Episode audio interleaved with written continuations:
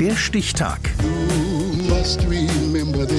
Die Chronik der ARD. 25. September 1968. Heute vor 55 Jahren wurde im US-amerikanischen Philadelphia der Schauspieler, Sänger und Filmproduzent Will Smith geboren. Lutz Hanker. Als Will Smith am frühen Abend des 27. März 2022 über den roten Teppich vor dem Kodak Theater in Hollywood spaziert, ahnt er noch nicht, dass gleich die beste und zugleich schlimmste Nacht seines Lebens beginnt. Es ist die Nacht der Oscars. Smith ist als bester Hauptdarsteller nominiert für seine Rolle als strenger Tennislehrer Richard Williams, der seine Töchter zu Weltstars macht. Dann passiert es. Comedian Chris Rock reißt einen billigen Witz über den kahlrasierten Schädel von Wills Ehefrau Jada Pinkett. Smith lacht zuerst, dann steht er auf, geht auf die Bühne und schlägt Rock mit der flachen Hand ins Gesicht. Oh, wow! Wow! Will Smith just smacked the shit out of me. War das ein einstudierter Gag, ein gut gemachter Stunt? Sekunden später ist klar, der Mann hat es ernst gemeint. Sehr ernst. Keep my wife's name out your fucking mouth! I'm going to, okay? Ein Skandal und die ganze Welt schaut zu. Dass Will Smith kurz darauf tatsächlich seinen ersten Oscar gewinnt, ist nur noch eine Randnotiz. Exakt acht Monate später erklärt er in einer Talkshow, warum bei ihm an jenem denkwürdigen Abend die Sicherungen durchgebrannt sind.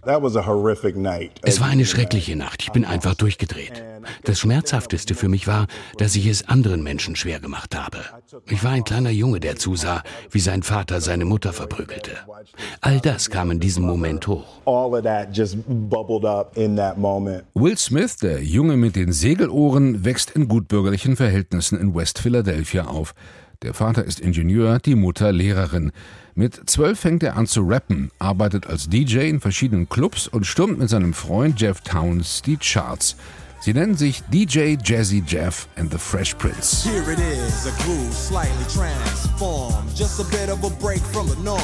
Die beiden waren schon in der erfolgreichen Fernseh-Sitcom Der Prinz von Bel Air beste Kumpels. Danach ging es für Will Smith, der 1990 wegen einer happigen Steuernachzahlung schon so gut wie pleite war, steil nach oben. In Roland Emmerichs Blockbuster Independence Day legen sich die Aliens dummerweise mit dem Falschen an. And what the hell is that smell?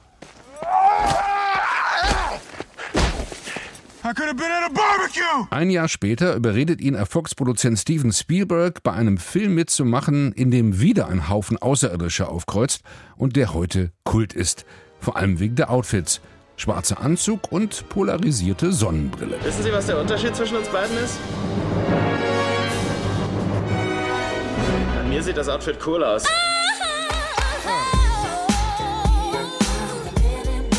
Nicht ganz so cool finden viele Fans seine angebliche Nähe zu Scientology. Böse Zungen behaupten, das käme vom vielen Boxtraining. 2001 glänzt Will Smith nämlich, schlagkräftig und wortgewaltig, als Boxlegende Muhammad Ali vor der Kamera. Womit wir wieder bei seiner Ohrfeige aus dem letzten Jahr wären. Zehn Jahre lang darf Will Smith nicht mehr bei den Oscars mitmachen. Sein aktueller Streifen Emancipation liegt auf Eis, trotz seiner Entschuldigung. Hollywood hat mal wieder ein schwarzes Schaf gefunden. Deshalb dürfte es wohl auch mit diesem Job hier nichts mehr werden. I could become the president.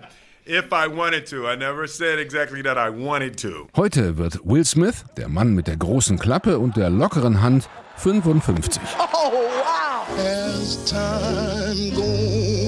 Der Stichtag. Die Chronik von ARD und Deutschlandfunk Kultur. Produziert von Radio Bremen.